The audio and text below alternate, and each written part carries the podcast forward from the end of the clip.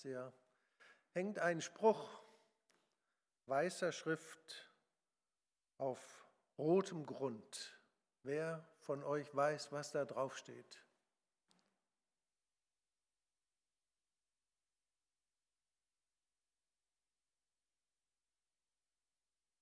Der Günther, der hat es aufgehängt.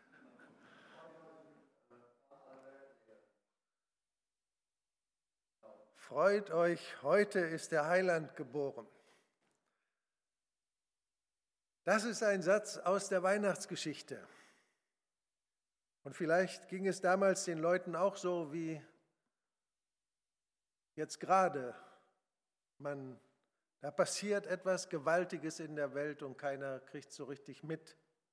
Keiner sieht das. In Lukas 2 ab Vers 10, da sprach der Gottesbote, der den Hirten erschien und sagte, habt keine Angst, denn hier, ich bin hier, um euch eine wunderbare Nachricht zu bringen. Große Freude bedeutet das für alle Menschen. Heute ist euch der Weltenretter geboren, der Messias, der rechtmäßige Herr, und zwar in dem Heimatort von David. Freut euch, große Freude bedeutet das für alle Menschen. Weihnachten ist ein Fest, bei dem die Freude im Vordergrund steht. Und bei allem, was ich gleich noch sagen werde, möchte ich das gleich am Anfang festhalten. Es ist absolut richtig, sich auf dieses Fest zu freuen und Freude zu bereiten. Viel Schmuck, wie hier so den Weihnachtsbaum und andere Sachen, schöne Geschenke mit schönen Kleidern und köstlichem Essen und Getränken, mit gefühlsbetonten Liedern und Lichterschmuck. Zumindest in Deutschland ist Weihnachten das größte Fest der Familie und darum bereiten wir die Freude zunächst den engsten Angehörigen, den liebsten Menschen, aber auch bis hin zu den Menschen, die Not leiden in der Nähe und in der Ferne, wie einige von euch das auch immer wieder getan haben in der Vergangenheit, wenn ihr am Weihnachtstag ins Gefängnis gefahren seid und dort mit den Leuten Weihnachten gefeiert habt. Dennoch möchte ich unsere Aufmerksamkeit auf den wahren Grund der Weihnachtsfreude richten. Heute ist für euch der Weltenretter geboren, Jesus. Dieser Name Jesus ist Programm. In ihm liegt eine große Kraft. Er bedeutet nämlich, Yahweh rettet oder zu Deutsch, der Herr rettet. Weltenretter. An was denken wir zuerst, wenn wir nur dieses Wort hören, also ohne den Hintergrund der Weihnachtsgeschichte? Weltenretter. Im 21. Jahrhundert denken viele vielleicht an Klimarettung oder zumindest an einen sicher funktionierenden Katastrophenschutz, nachdem man da in Ahrtal und in der ganzen Region mitgekriegt hat, was passieren kann. Oder wir denken an eine Regierung, die Corona in den Griff kriegt. Oder ein Weltenretter, das wäre doch jemand, der Bündnisse zwischen den Völkern schmiedet, das den Krieg unmöglich macht, Frieden stiftet zwischen den Nationen. Das wäre doch der Weltenretter. Wenn es einem Menschen gelingen würde, alle diese Bedrohungen in der, der Welt in den Griff zu kriegen, das wäre der absolute Superstar, dem würden alle zu Füßen liegen. Er wäre der Weltenretter. Aber von all dem redet dieser Engel damals nicht bei den Hirten auf dem Feld. Christ, der Retter ist da, haben wir gerade gesungen. Was meinen wir eigentlich damit? Wovon rettet denn dieses Kind? Wen oder was rettet er? Schauen wir mal in die Bibel.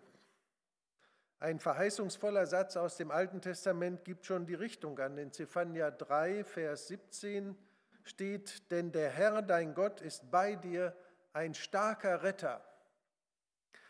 Und dann steht da, was passieren wird. Er wird sich über dich freuen und fröhlich sein. Er wird dir vergeben in seiner Liebe und wird über dich mit Jauchzen fröhlich sein. Hier wird der Retter verbunden mit Vergebung von Sünde und mit Freude im Himmel. Aus dem Neuen Testament ein paar Sätze. Die Apostel reden selbstverständlich von Jesus so als Retter. Gott in Apostelgeschichte 5, Gott hat Jesus erhöht zum Retter, um Israel Umkehr und Vergebung der Sünden zu schenken.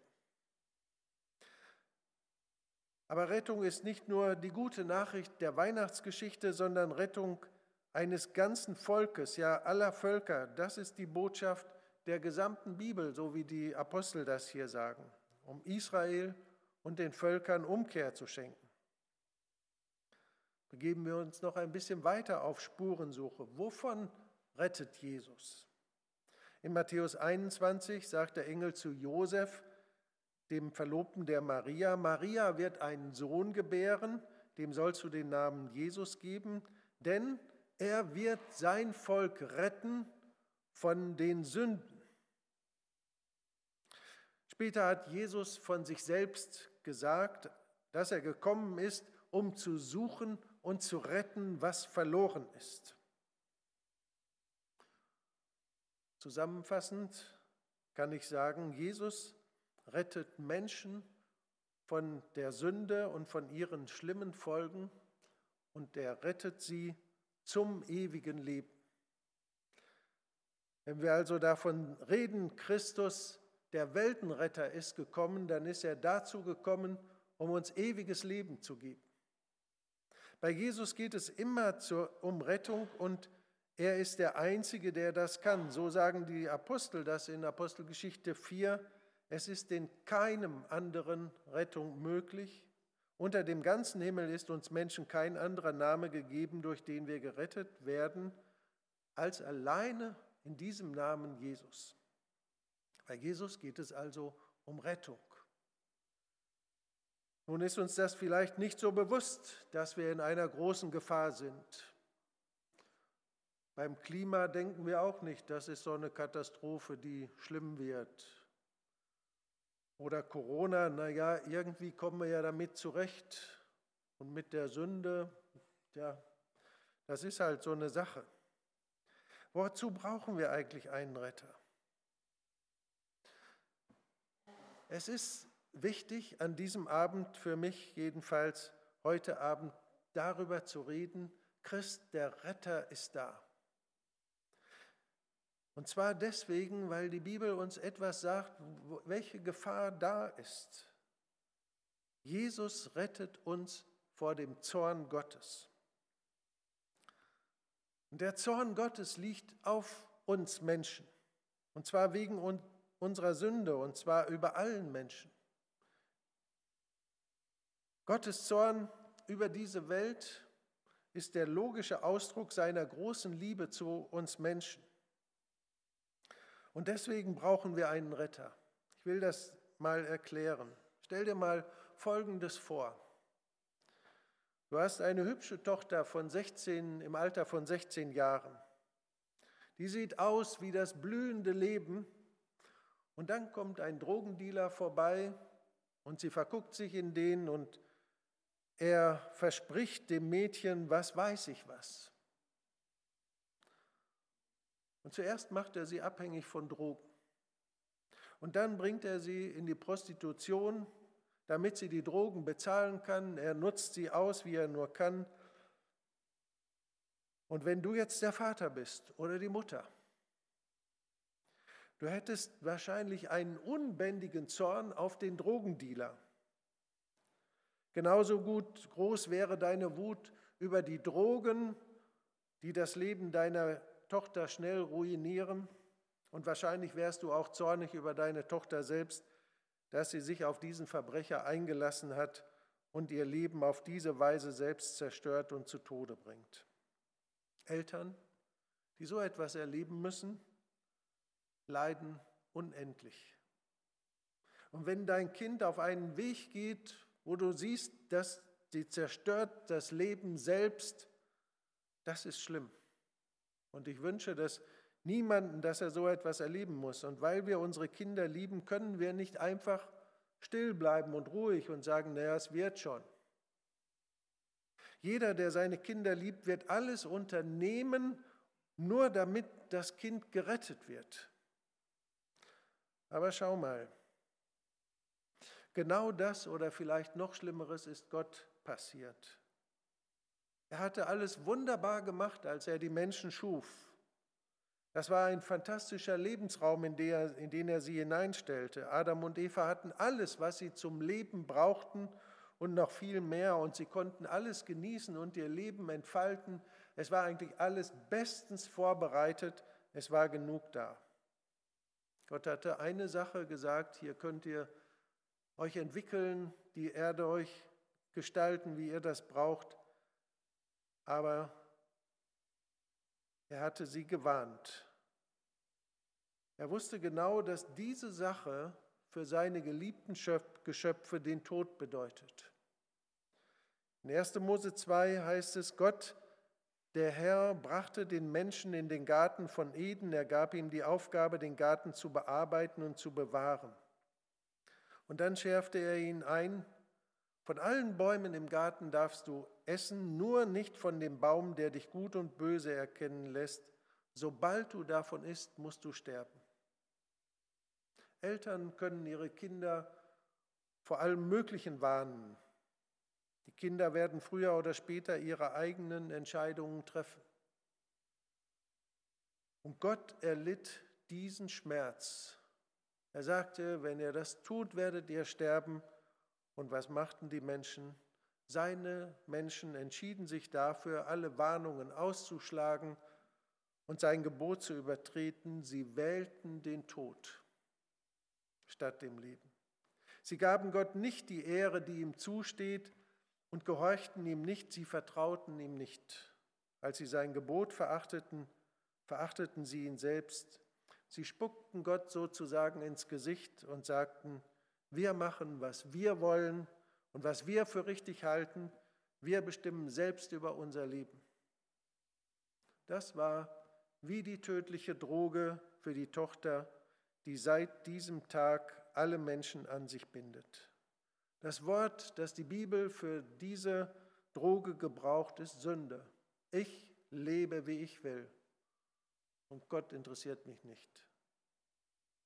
Der Mensch ist an die Sünde gebunden wie ein Alkoholsüchtiger an die Flasche und es gibt keine Möglichkeit, davon freizukommen. Es ist unmöglich, dass wir Menschen nicht sündigen.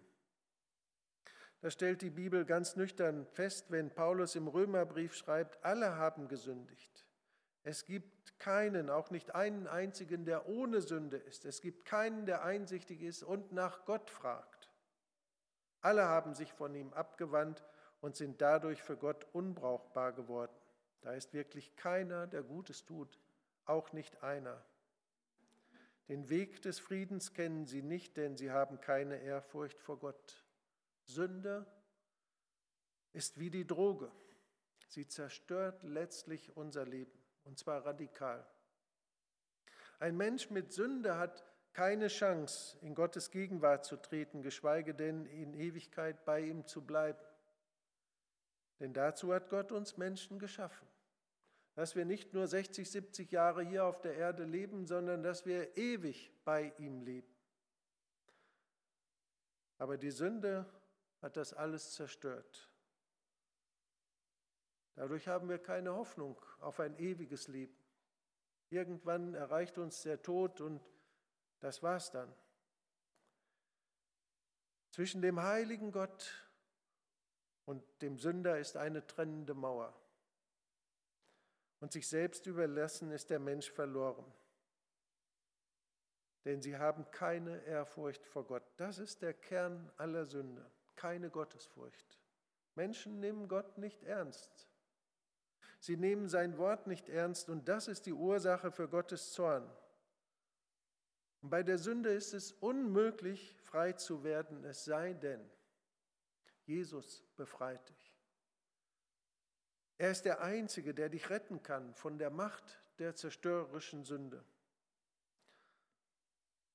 und vom ewigen Tod. Nur Jesus rettet uns. Er ist der Einzige, der bewirken kann, dass du Gott so liebst, wie es ihm gefällt, wie er es will, von ganzem Herzen ihn lieben, von ganzer Seele, mit all deiner Kraft. Nur Jesus kann das, kann dein Retter sein. Denn Jesus ist der, der die Ursache von allem Bösen besiegt hat. Er hat die Schlange, den Verführer, den Teufel, der die Menschen verführt, zerstört. Und zwar in dem Augenblick, als er am Kreuz starb. Diesen Drogendealer, mit dem ich ihn verglichen habe, der nur ein einziges Interesse hat, nämlich Menschen zu zerstören und ins Verderben zu führen. Als Jesus am Kreuz starb, deswegen haben wir immer ein Kreuz aufgehängt. Da erinnern wir uns daran, dass er draußen vor der Stadt auf dem Hügel Golgatha starb und hingerichtet wurde. Dort traf ihn der Zorn Gottes. Jesus erlitt diesen schrecklichen Tod, die Trennung von Gott, dem Vater. Und weil er ohne Sünde war, rettete Gott ihn auch aus dem Tod und er stand wieder auf. Aber dieser Jesus, dessen Geburt wir heute feiern und den wir gerade gesungen haben, Happy Birthday, schön, dass du geboren bist, lieber Jesus. Dieser Jesus ist der Einzige, der dich retten kann von deiner Sünde von deiner Verfehlung, von deiner Rebellion gegen Gott und dir statt dem Tod das ewige Leben gibt. Deswegen ist das ein großes Fest. Er ist der Retter. Heute kannst du sagen, ich sterbe nicht mehr, sondern ich werde leben.